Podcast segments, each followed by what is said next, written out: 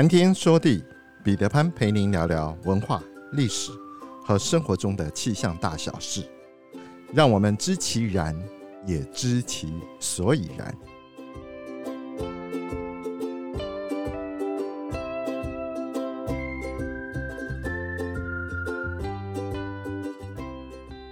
谈天说地，潘大刚空中与您相会。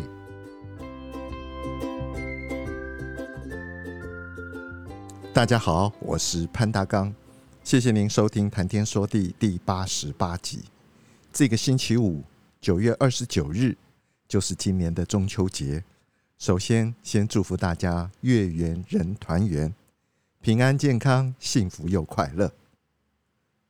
上一集我们讨论到阳明山的历史、人文、地理和地质，不少朋友表示很喜欢这种。贴近实际生活的主题，毕竟到了阳明山，除了自然生态环境之外，背后还有许多脍炙人口的故事。这一集，我们继续来聊聊阳明山。秋分过了以后，阳明山上已经渐渐的有了秋天的感觉。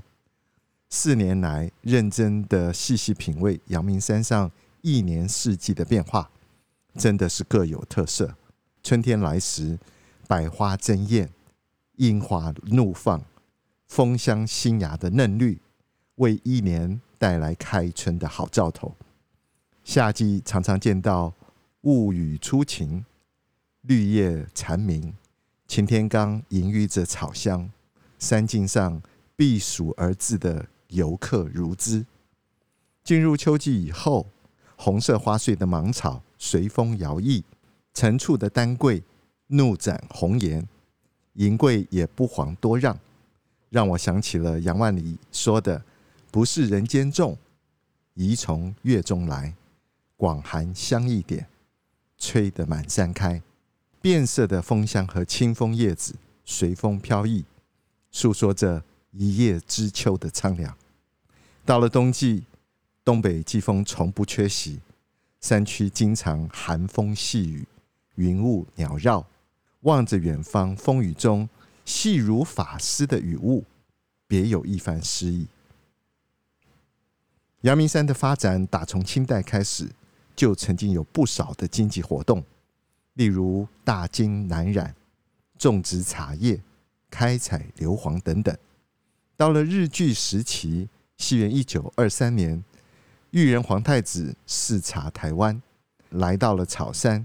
台湾总督府为了接待皇太子的莅临，展开了大范围的建设工作，包括新建马路、电力设备、新建草山玉桂宾馆、设立邮局等等。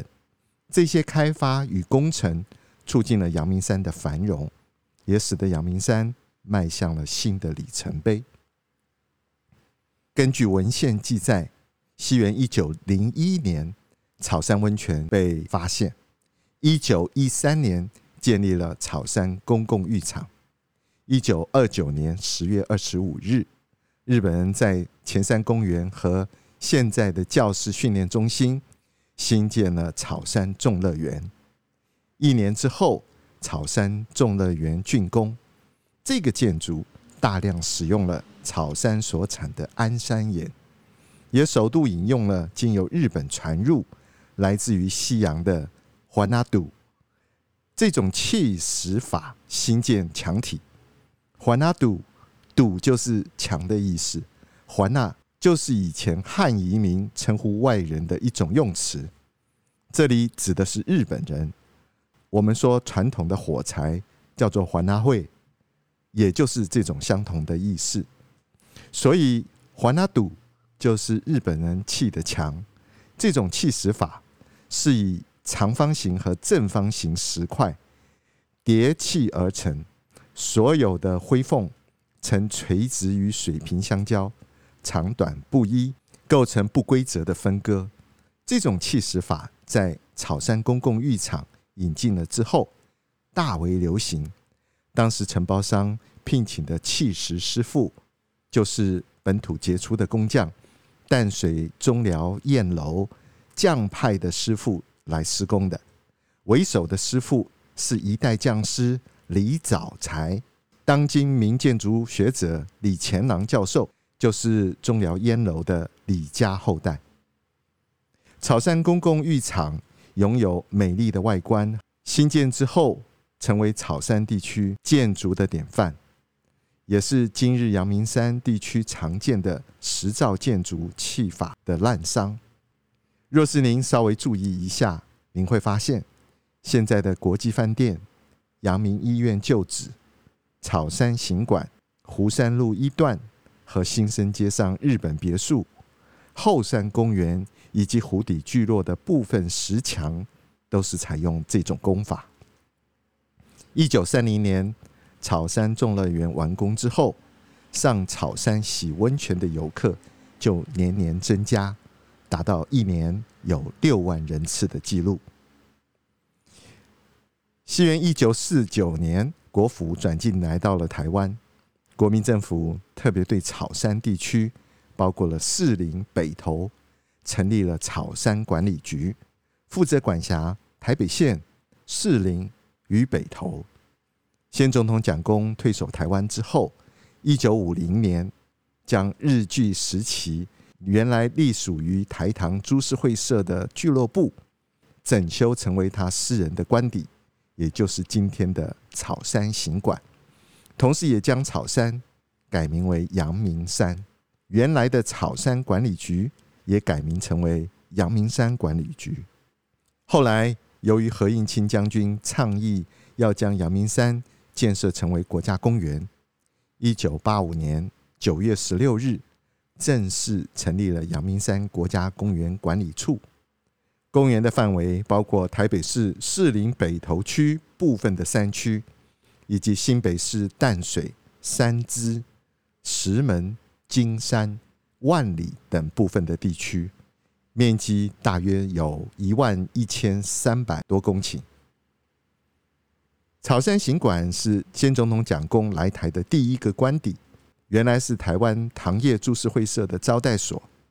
它是一九二零年代典型的日式建筑，曾经招待过当时的皇太子裕仁。一九四九年，民国三十八年，政府迁台以后。先总统蒋公入住此处，成为总统官邸。西元一九五零年，士林官邸落成了之后，总统与夫人搬至了士林官邸，潮山行馆成为蒋总统避暑和接待外宾之处。二零零七年四月七日深夜的一场祝融，将八十七年珍贵的史迹付之一炬，主建物全毁。仅存了正门与石墙。二零一一年，在许多单位共同的努力之下，完成了修复。不过可惜的是，复原之后的屋顶使用的材料实在是太过草率了。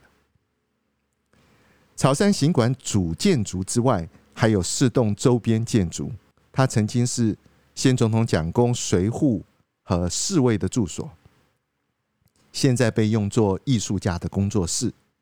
草山行馆旁边的新生街，可能是台北市最短的一条街，登记的只有四户。过去边间贴着草山行馆建筑的，是美国 AIT 的财产，我们很难不把它想象，这就是美国人就近监视蒋介石的所在。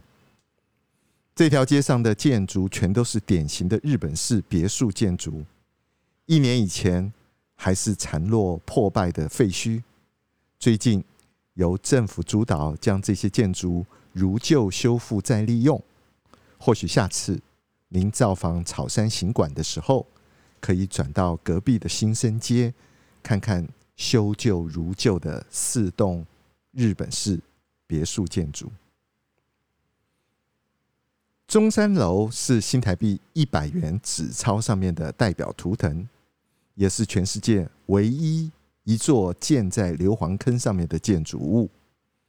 当年的建筑设计师是只有四十岁出头的女性建筑师修泽兰，许多防范硫磺影响建筑物主体的设计都是前所未有的。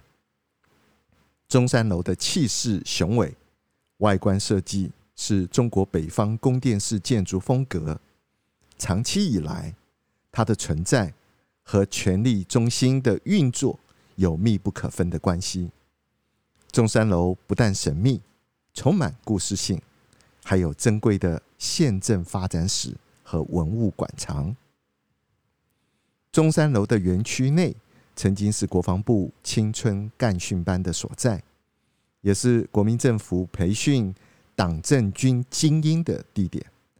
历经了革命实践研究院、国防部青春干训班、党政军在此的历史，增加了中山楼神秘的魅力。中山楼的温泉源头供给了前山公园、教师训练中心。公共浴池的男汤、女汤，以及周边附近的名舍温泉，这里温泉的水质清澈乳白，号称为牛奶汤。其中中山楼园区内介寿堂牛奶池为特殊的地质景观。建中山楼是为了纪念国父孙中山先生的百年诞辰。西元一九六六年。在大陆文化大革命的时代背景中，我们在台湾如火如荼的在复兴中华文化，打造了中山楼，极力维护中华文化的使命。当时尤其的任重道远。可惜的是，如今这些历史已经被贴上了政治不正确的标签。中山楼自民国五十五年落成以来，国家庆典、重要会议。与国家军事、外交秘密会议都在这里举行。中山楼曾经也是国民大会制宪和选举总统、副总统的专属议场。中山楼内的宫灯有四十多种不同的造型，总数多达四百多盏。所有的宫灯都是用细工木雕中式图案。中山楼的宫灯上。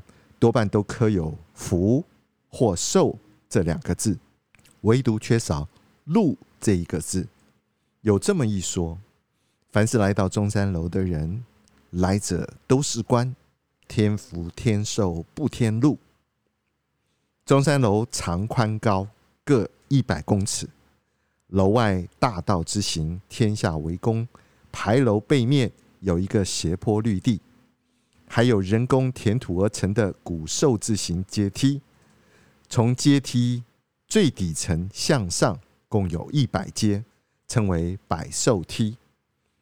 楼外左右两侧还有一座香山桥与百兽桥，这些硬体都是具象的来纪念国父百岁诞辰，当然也祝福来中山楼的人能够添福添寿。老北京有这么个俗谚：先有潭柘寺，后有北京城。一个好的风水，自然会有越来越蓬勃的发展。有道是福地福人居，在中山楼则是先有风水树，后有中山楼。中山楼的中轴线就正对着正前方的一棵枫香树，据说它是蒋介石。亲手栽种的树龄高过中山楼历史，而且有强劲的磁场。风水说的源头可以追溯到西元一八八二年，清朝道台刘敖认为，最初台北城建成以正南北坐向的方位，面对到大屯山，风水不佳，因此将方位往顺时针倾斜了十四点三度。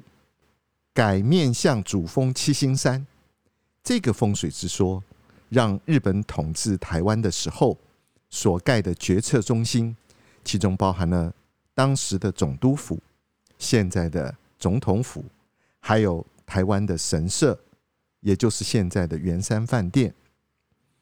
中山楼的地理风水也运用了这个优势。后来国民政府也把中山楼的中轴线。设计在这一个帝王轴线之上，甚至于后来蒋先生生活起居的士林官邸，也都盖在这个十四点三度的帝王轴线，以及龙脉之上。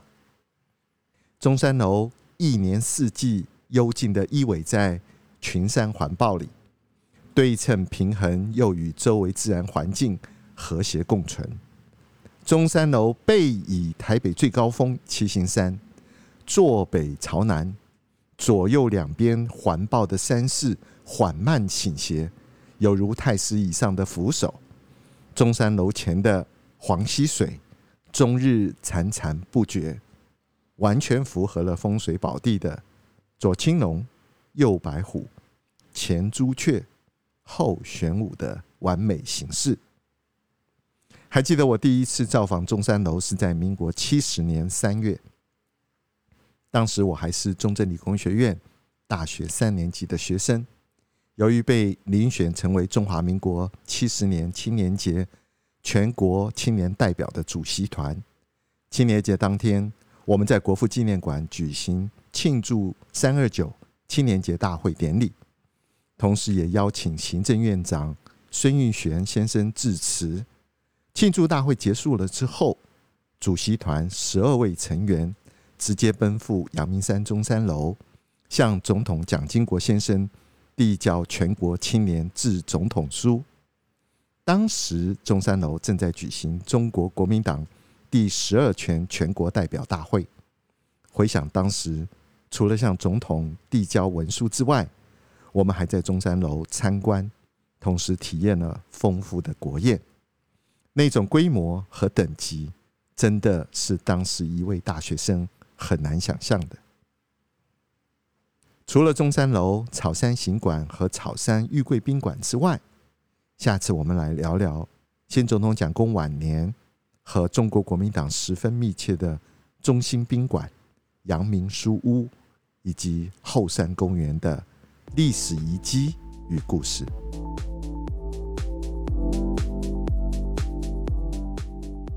苍穹浩瀚，气象万千，约运而风，处任而雨，见微知著。谈天说地，和您分享文化、历史和生活中的气象大小事，让天有不测风云不再是借口，让天气不再是行动的阻力，而是生活中的助力。想要知道更多，我们下次再会。